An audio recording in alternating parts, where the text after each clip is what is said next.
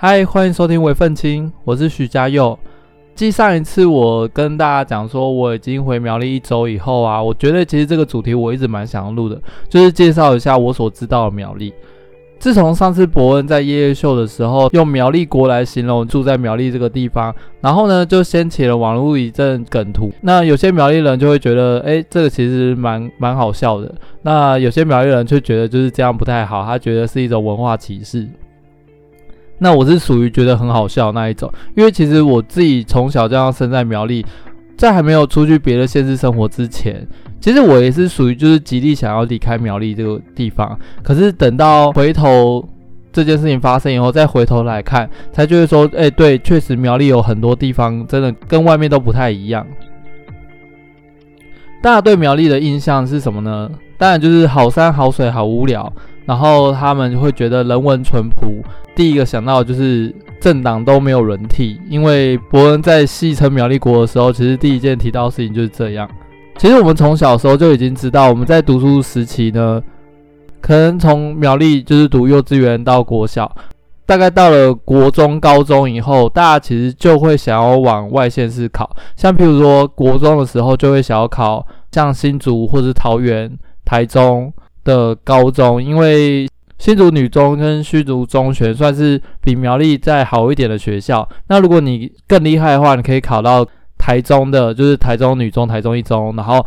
最厉害的就是考到台北的嘛，就是北一女跟建中这样。对，所以其实基本上当初我的国中时期，大家都会把标准设定在外县市，所以。嗯，成绩比较差就会被留在苗栗的那种感觉，所以大家就会有一种就是，哎，不行，留在苗栗有点丢脸，而且一定要考到国外，哎，国外县市这样，一定要考到国外的学校才会觉得，哎，比较。呃，有面子这样。那当然，如果是家长不希望小孩子就是跑到很远的地方，会一开始就让他读私立学校，像是建台。那建台他就会有所谓直升班，那就是可能国中、高中都会在建台，然后就会呃比较没有机会往外面跑。所以呢，如果你是在建台成绩不太好的话，通常会决定直升。那如果你是、呃，在建台成绩真的是好到可以直接上可能中一中啊，或者是建中这种等等这种等级的话，家长才会考虑让你就是去读让家长觉得更有面子的学校。当然也不是每个人都这样，可是因为其实前面几集我有讲过，我读的比较像直优班，所以其实老师跟家长都会比较在意这种东西。因为我成绩不算很好嘛，所以我最后就没有考上新竹中学。那于是我就是在苗栗读。那时候成绩公布的时候，其实全班也没有几个在苗栗读的，好像就是后面几名都在苗栗这样。所以那时候就会觉得很丢脸。但其实后来想想，就觉得说啊，那当初真的是那个文化会让人家觉得说，诶，考上那个苗栗中学好像很奇怪，是一件很丢脸的事情。但是其他普通班他们都是把苗栗中学当做第一学府，就觉得说，哎，我一定要考进去。但其实苗栗中学也不算难考，它好像满分好像四百多吧，但它只要一百五以上就可以上了，就是不到一半分数它其实就可以上，就是门槛非常低这样。好，那这是我读书时期对于苗栗的印象，就是大家都会想要往外面是跑。那再来的话，就是苗，大家就会觉得很适合观光，因为苗栗有蛮多很有名，大家都想去的，像是南庄啊、头份啊，然后大湖啊，对啊，就是有蛮多像三义木雕啊之类这种，就是听到就觉得说，诶，那应该是蛮好玩的。但是呢，我自己是觉得，因为他们这些地点啊，基本上都离得蛮远的，而且不要看苗栗这样，其实苗栗算蛮大的，所以如果你想要就是在苗栗玩的话，基本上一定要开车，连骑摩托车可能都会觉得不太方便，因为它每个点其实没有什么东西好看，但是呢，但每个景点都很远，虽然中途的风景也是一个我觉得蛮有看点的特色，因为其实我这样去外县是。跑山啊，或是去干嘛的，我还是觉得其实苗栗的山跟公路是最漂亮的。总之就是来苗栗，我是建议可能四五个人，然后直接租一台车，那如果有车的话，就是更好，因为毕竟租一台车其实也蛮贵的。然后呢，就是待个两天一夜，甚至三天两夜都没有关系，因为其实苗栗主打的还是风景跟亲子市场啦。那亲子市场还是这最近才比较发展起来，就是会有蛮多人把自己的家里改建成民宿啊，或者是会，嗯，或是更有钱的，可能就会直接打理一座山或者半座山，去弄成像是露营区或者是休闲农场之类的。对，那这边我就不特别介绍，因为其实我自己也很少玩苗栗，所以我不太知道苗栗到底有哪些东西好玩。那我自己比较知道，就是像苗栗有一些名产啊，你说有哪个是特别有名的吗？其实也没有，就是因为没有，所以就是什么东西只要在苗栗也都可以说是名产。举例来讲，像什么大湖草莓，但其实我觉得哪边出的草莓其实都差不多好吃。那对我来讲，草莓也不算是只有苗栗特有的东西。那什么绿豆椪啊、红枣啊、客家食物啊这些东西，其实都不算是什么苗栗特有的，但是确实苗栗有蛮多人在卖这些东西的，因为主要是观光客会买啦。然后比较特别的，我觉得可能就水晶饺了吧，就是苗栗水晶饺超大一颗的，那这个是我目前没有看到其他县市有这么大颗的水晶饺。可是你说水晶饺特别好吃吗？我自己是觉得还好，基本上就是比较小颗的霸王吧。对，那因为霸王也有很多种嘛，那也不是每个人都很爱吃霸王，而且霸王其实也没什么味道，它主要是吃那个酱。可是因为水晶饺这种东西就是丢在汤里面的东西，所以它并不会有什么特殊的味道。基本上它就只是觉得哦，是一个小小霸王，然后丢在汤里面那种感觉。但在苗栗卖水晶饺，基本上我觉得也算蛮好赚的，因为苗栗有一些客家街，那些其实他们都算是活很久的商店店家这样子，所以我在想应该算是。成功的美食街吧，我不知道，因为我自己其实很少会去那边吃东西，因为苗栗大部分大家都是在家里自己煮，因为呃，像我们家好会有一块田，然后田上面我们就会种蔬菜啊，那如果在更大一点人家里面，他就会还会养鸡啊，或是干嘛的，所以其实基本上除了自己家里没种的没养的会去菜市场买以外，基本上不太会外食。对，而且其实如果你们真的有吃过新鲜蔬菜的话，基本上新鲜蔬菜真的不管怎么煮都好吃啦。所以我上台北以后，其实最没办法适应的应该还是他吃东西。第一个比较贵，第二个就是超难吃。那再来的话，就是我怎么看苗栗？我觉得苗栗市和其他乡镇差别真的是很特别，因为苗栗算是后面大家才对它有印象，说它是一个观光城市。但是呢，它的物价却异常的高，因为我刚才已经讲嘛，大家都不太外面吃东西，所以其实他们的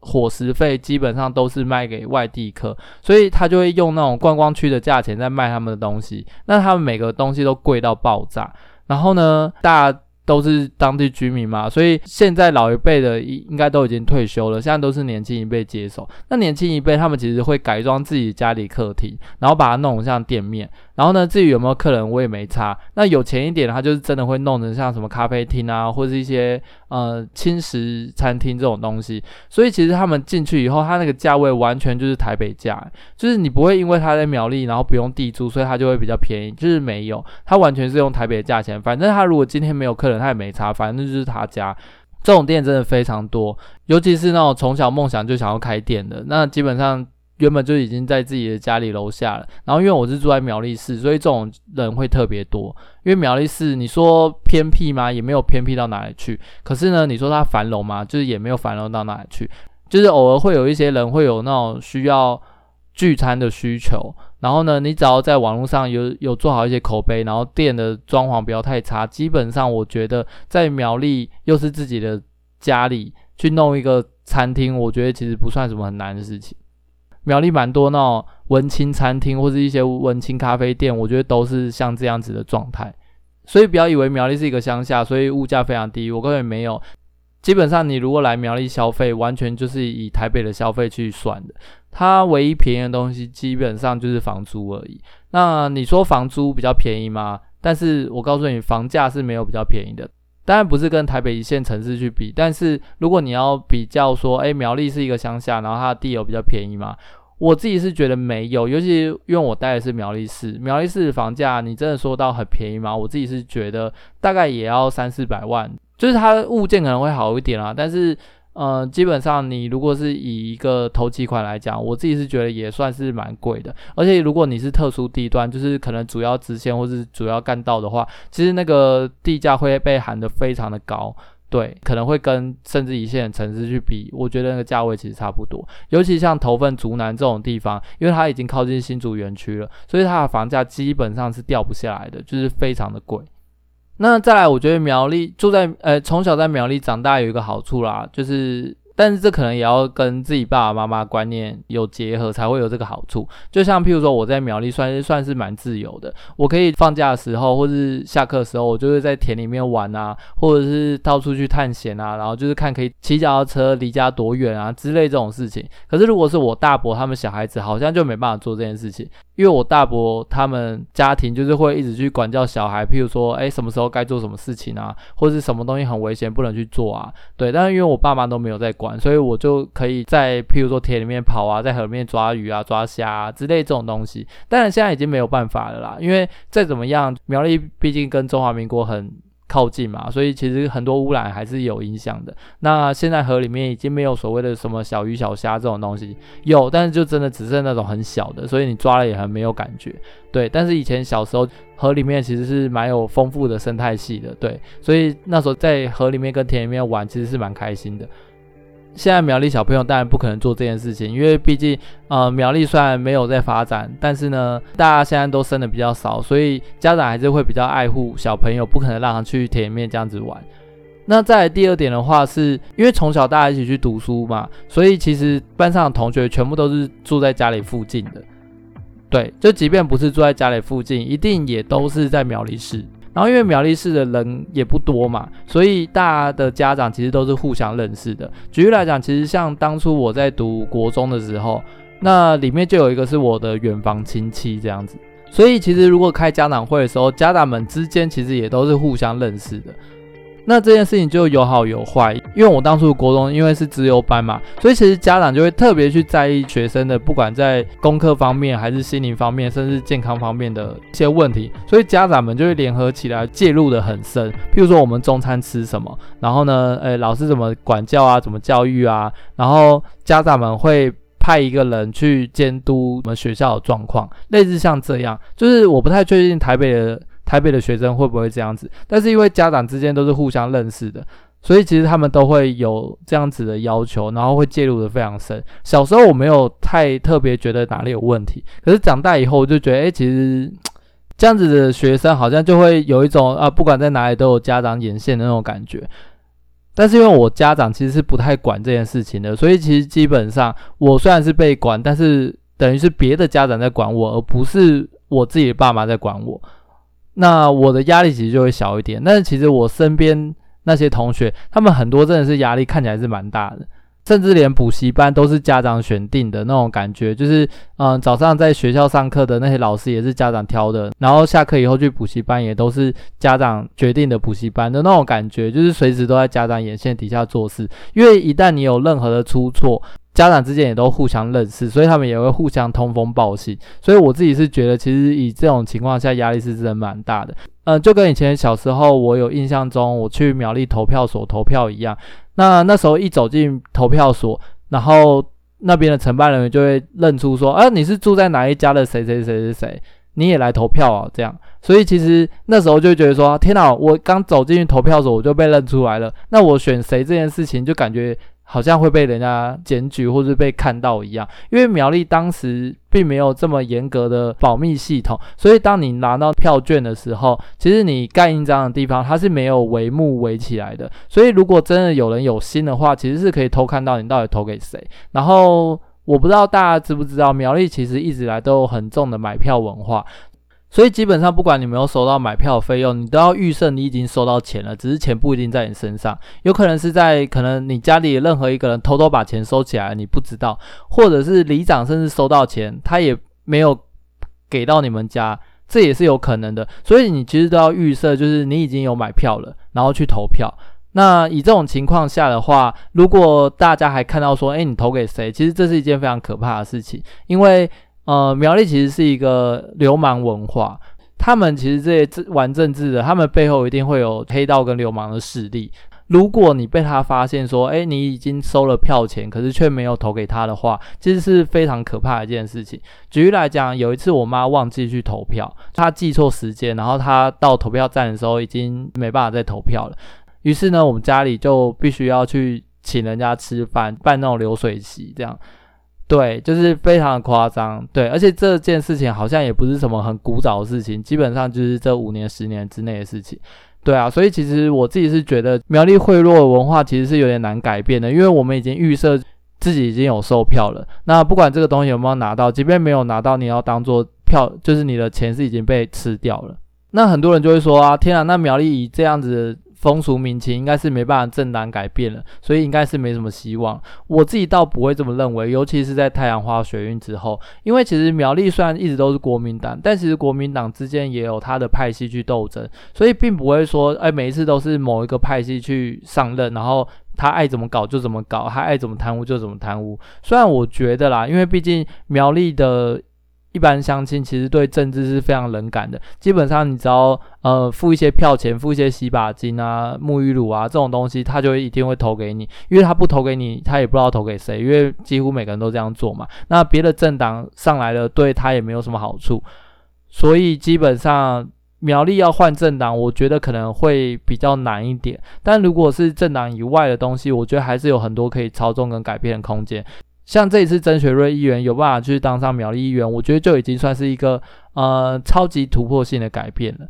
那因为我们家也是做生意的，所以其实你就会看到说，哎，我大伯他们基本上都会特定要求我们要投给可能某个党啊，或者某个议员啊之类的。那很明显的就是他关系什么都已经打好了。那你这时候如果要重新选一个新的政党或是新的议员，对他来讲，其实很多。公关方面的东西要重新去铺垫跟重新去规划，这对一个生意人来讲，其实是一件非常伤的事情。这就是为什么很多生意人他们会一开始就是买通好所有政党。可是因为我们苗栗比较单纯嘛，你只要买通好一个政党，反正怎么怎么选也都是那个政党，对商人来讲会比较方便。苗栗又偏偏都是客家人居多，客家人基本上也都是从商的啦。我说实在的，因为他们就是刻苦耐劳，又爱赚钱嘛，他们这些关系其实都算是打得非常好的情况下，你要他们去选另外一个政党，只是因为他们的诶，他们觉得诶，我们苗栗需要改变，我自己是觉得有点困难啦。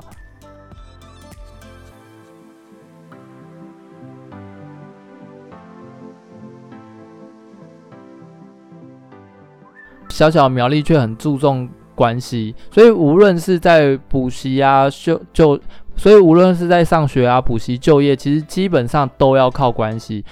那我也是到了长大以后，我回想这一切，才觉得就是哎，好像哪里不太对劲。我一直以为我因为很爱画画，而且其实也画得不错，所以才考得进美术班。但是我后来发现，哎，好像不是这回事。可能是因为我爸有去送老师红酒啊，或者是怎么样的，所以我才有办法考进去。然后也因为当初有这件事情。同学之间就有在传说，哎、我是靠关系进去的。其实那时候我蛮生气的，因为小时候不会知道那么多，我就觉得，哎、我是靠能力进去的啊。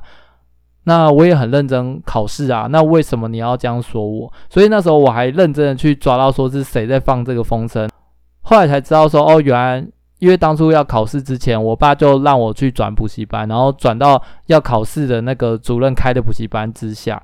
转过去一个月。然后，于是我就考进去了，所以人家就觉得，哎，我是靠关系进去的。虽然现在看起来其实就是啦，对，但当下的我其实并不会觉得那是靠关系，我就觉得，哎，反正我爸叫我转，我就跟着转啊。那我也很认真在画画，我也很认真在考试啊，我该做的都有做啊。对，大概就是这种感觉。所以其实后来像我姐她毕业以后要去考老师嘛，那。亲戚也有在问说，哎，要不要买通一点关系啊？然后去可能像苗中这样子学校当老师。但我姐是不想要待在家里啦，所以她就拒绝了。其实这件事情就很明确告诉我们，在苗栗基本上不管你是读书就业，都其实还是要靠关系。对，那还有很多类似的例子，我就不举了。总之，所有东西都是要靠关系，因为第一个人比较少。然后呢，大家之间也都互相认识，所以如果有任何职缺或者有任何好处，一定是从认识的人先给嘛。那当然该跑程序要跑完，但是就没有办法说什么我完全靠实力进去。我自己是觉得这真的是非常难，除非你的实力真的是顶天高的，人家不用你都会被人家抨击说，诶，为什么这么好的人愿意付出，你却不用人家这样？对，就我觉得很难做到这件事情了。那再来，大家最有印象应该就是苗栗的政府曾经有宣告要编领破产这件事情。其实这件事情，我觉得也是因为这样子的文化。当某个党派就是做事越来越方便以后，他的吃相就越来越难看。于是他们就会利用一些可能公款啊，或是办一些活动去 A 钱。那最有名的当然就是那个客家圆楼嘛。其实，在网络上去查都知道，那个客家圆楼它的造价是一亿台币吧，我记得。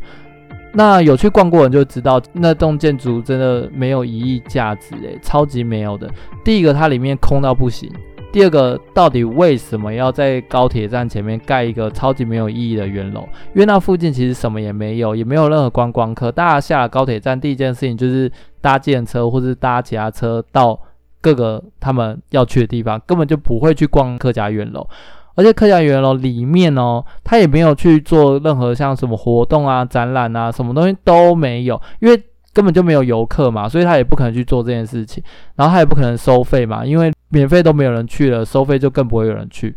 所以苗栗就很常为了这种政治形象去盖了很多没意义的东西，就连苗栗小巨蛋其实都是这样子的状况。那我上礼拜才去小巨蛋游泳，因为他们说重新装修，所以重新开幕，然后那段时间是免费，于是呢我就去参观了一下。我只能说外面如同废墟一般，然后走进去以后呢，只有游泳池是新的那种感觉。那很明显就是又是一个政治承诺嘛，就是又是一因为要选举要到了，所以他才做这件事情。我自己估算啊，那个地方基本上如果收超过一百块，我就不会想去，因为它只有游泳池是新的，但是呢，它其他东西都是破烂到不行，跟旧到不行。而且其实我们在旁在旁边走的时候，你都会闻到那种很旧的管线的那种味道。虽然蒸汽室跟烤箱房是没有这个味道，因为它蒸汽室跟烤箱房是新搭的，但是呢，走出来以后，因为它的管线什么都其实还是偏旧，所以你就是还是会有闻到一个很比较浓一点的水锈味。然后再来就是它的隔音间要跑去楼上二楼用，那它楼上基本上也没有重新装修，它虽然有做到最低标准，就是诶水龙头是可以用的啊，然后有热水有冷水这样子，但是呢，就是你可以很明显看到有很多什么天花板剥落啊，或是墙壁剥落啊。或是有很多什么木头，就是已经斑驳了啊，或者是换洗衣物的地方的那个桌子啊，还是什么东西，就是已经 就是 K K 了这样子。所以其实对我来讲，就是这个东西，然后他还要收钱的话，我就不会想来。要不是因为现在是属于试营运的免费状况，我根本就不会想要去。然后我后来问了一下，他们之后如果正常营运的时候，他们票价是一百五。哎，你知道一百五，连台北游泳都不用一百五，哎。而且台北第一个就是它的环境也比较好，然后呃内容也比较多。那苗栗就是这个地方就是又破破的，虽然就是它游泳池很大没错，但是你要跟我收一百五，我真的是不会想要去游诶、对，所以我自己是觉得就是苗栗有很多这种就是浪费钱的设施，并不是说民众不想用哦，而是它盖了以后却有很多东西没有做到，所以对于民众来讲就会觉得，诶，你这个东西就使用上不方便，所以我根本就没有办法去用。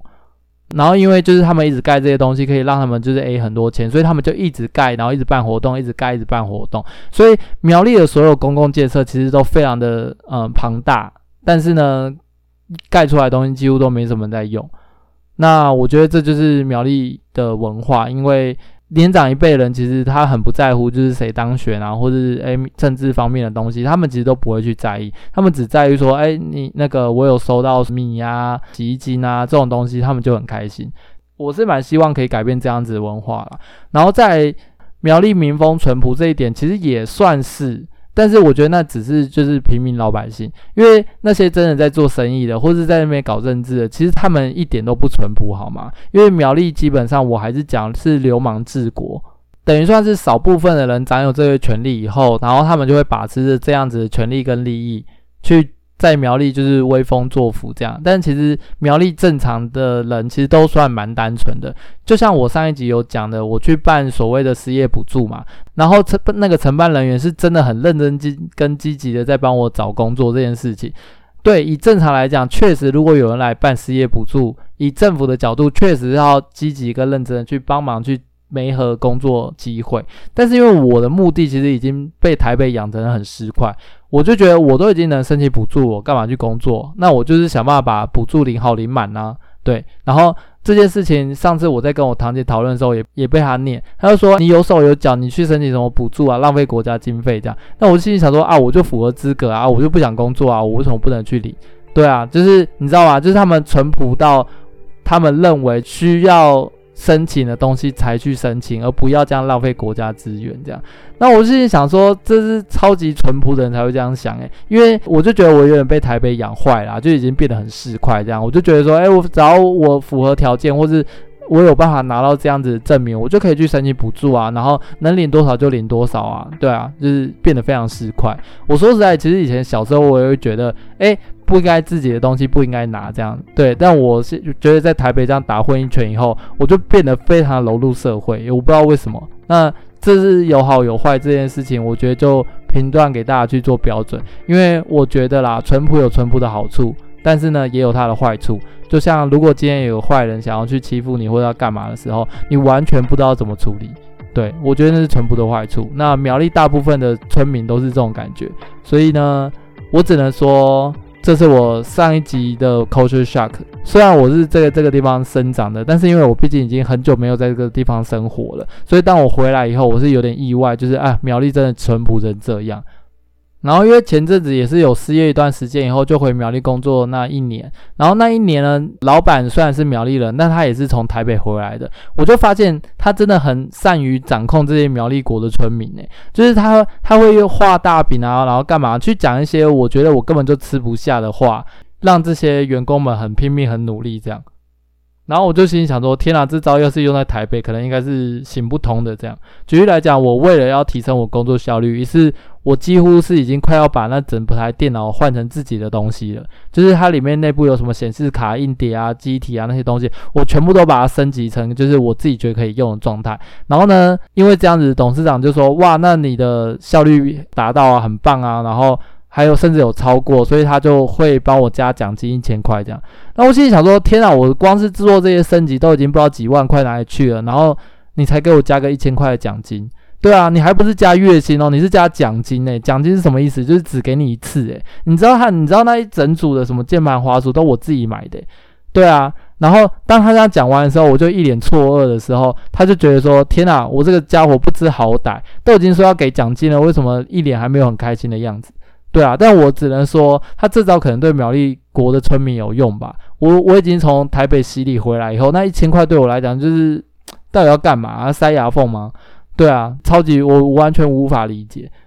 好啦，但是呢，因为既然你不是在苗栗打拼跟工作的话啦，我觉得其实苗栗相对起来还算是有蛮多优点的。就是如果你只是来玩，或是甚至你是来苗栗退休的话，我觉得其实都蛮适合的。但如果你说要来苗栗打拼，我只能说你可能会被这些傻白甜们气到疯掉。对，除非你是直接进来就当老板，对，那你就会非常的开心。但是呢，你又还需要去打点好各个利益跟关系，所以如果呢你是来苗栗玩，我是觉得你一定要开车，然后每个景点都超远超无聊，所以呢你的重点应该就是来走走，然后看风景，然后跟一起来玩的不管是朋友还是家人，可以来苗栗休息个两天一夜，或是三天两夜，就是可以泡温泉啊、采草莓啊这样子，就是过得很清幽，你就不要去管苗栗的政治跟文化，那你就会过得非常开心。好，那今天我们这集就录到这边。那感谢大家的收听，希望大家有机会都可以来苗栗玩，然后看一下苗栗特别的人文地区跟文化。